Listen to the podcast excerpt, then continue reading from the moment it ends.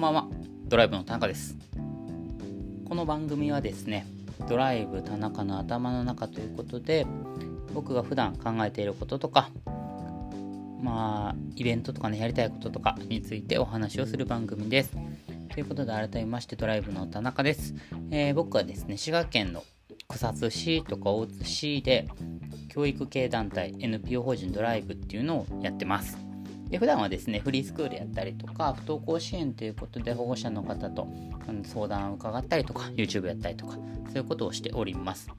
で今日のテーマはですね子供たちとオンラインでゲームをしてみたということでお話をしていきたいなと思っております。で過去にね何回か、えー、この放送で話してたんですけれども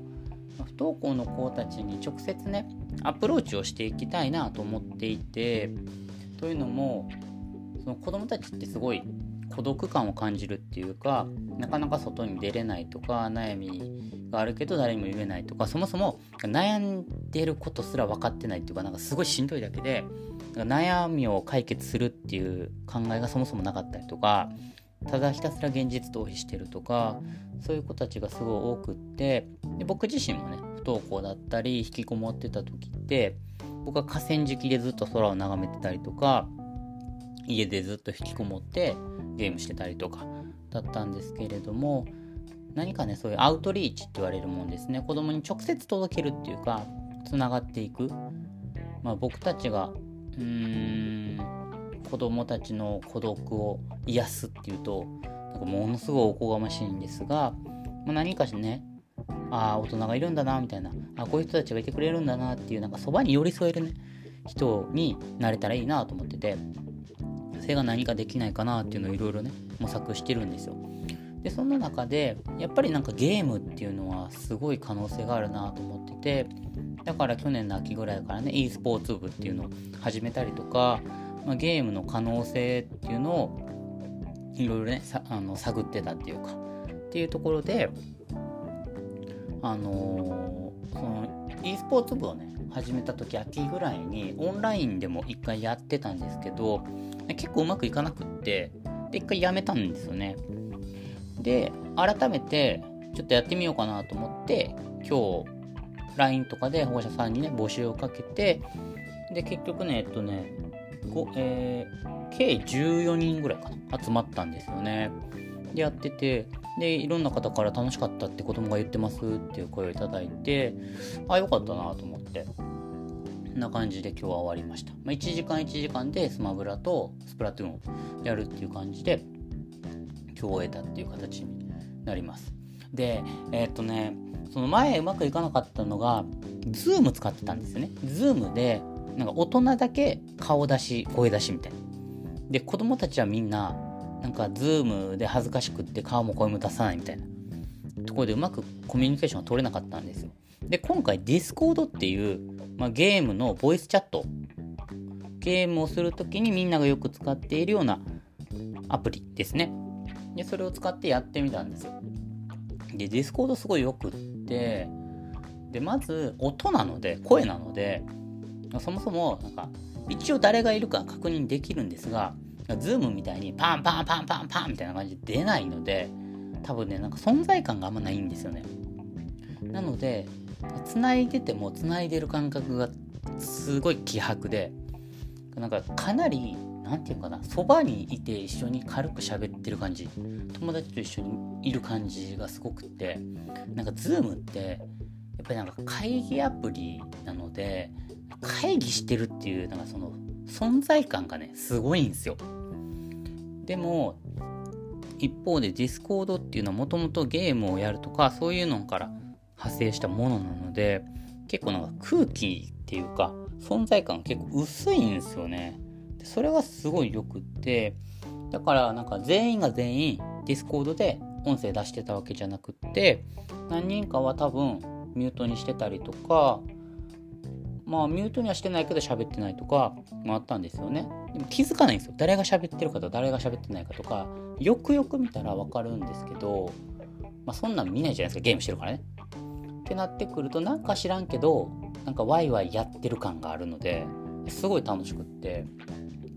喋りたくないとか恥ずかしい子は喋らなくてもいいしでも向こうからのみんなの声は聞こえるっていう感じになるとだってゲームとかもねみんなでやっててもなんか科目にやるとかかあんま喋らないとかね。あとはなんかめっちゃ反応する子とかいろいろいるじゃないですか。だから別に喋らなくってもいいし喋ってもいいしで何よりなんか顔出しがないっていうのはハードルとしてすごい低くって参加しやすい部分があるかなと思いました。今オンラインフリースクールの4月から考えてるんですけど、まあ、今日みたいな感じで1時間ごととかでゲームを分けてねやっていくと結構面白いんじゃないかなと思ってました。でちなみに今日はなんかアメリカからも参加してる子とかもいてそのオンラインならではっていうかねいろんなつながりができてすごい面白いなと思いました。で子供たちに聞いても普段なんかいろんな人と一緒にゲームする機会は結構少ないっていう話があってまあ、積極的にね参加してる子とかなんか Twitter やってるとか SNS でやってるとかねいう子もいるんですが結構そういうのって稀で大体の子は家でなんか黙々とゲームやってたりとかねするんですよね。でもなんかあえてねなんかゲーム友達が何とかしても欲しいとかってあんま思わないじゃないですか。でもなんか一人でやっててもつまんないなみたいな部分あるんですよね。なんか出されたら食べるけどあえてそれを食べに行こうとは思わないみたいな。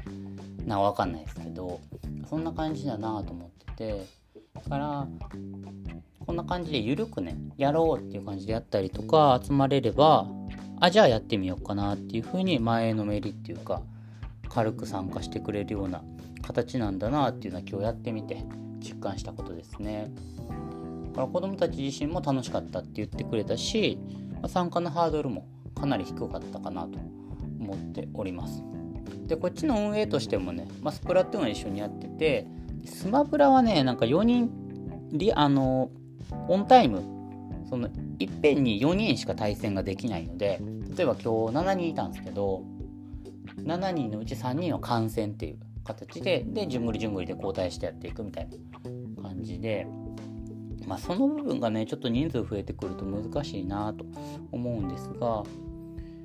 まあなんかホストを2人立ててで4人4人とかで部屋分ければまあできんことはないかなと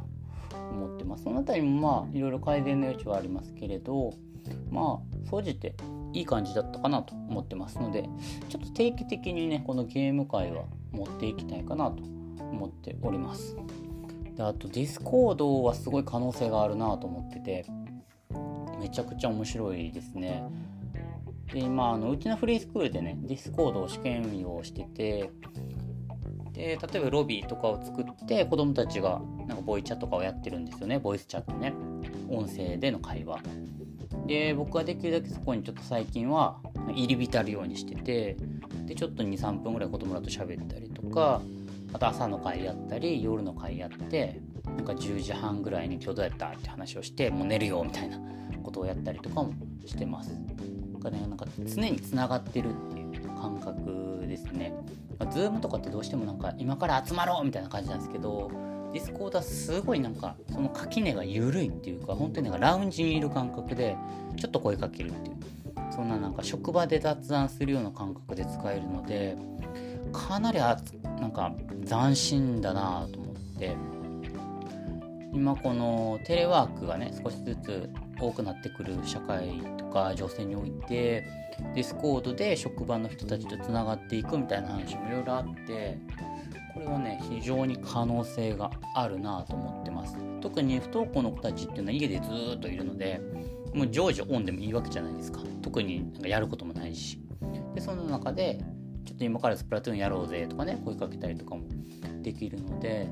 ちょっとこれいろいろ運用していきながらもっと可能性は探っていきたいかなと思っておりますということで今日は子どもたちと一緒にオンラインでゲームをしてみたっていうテーマでお話をしましたということで、ドライブの田中がお送りしました。ではでは。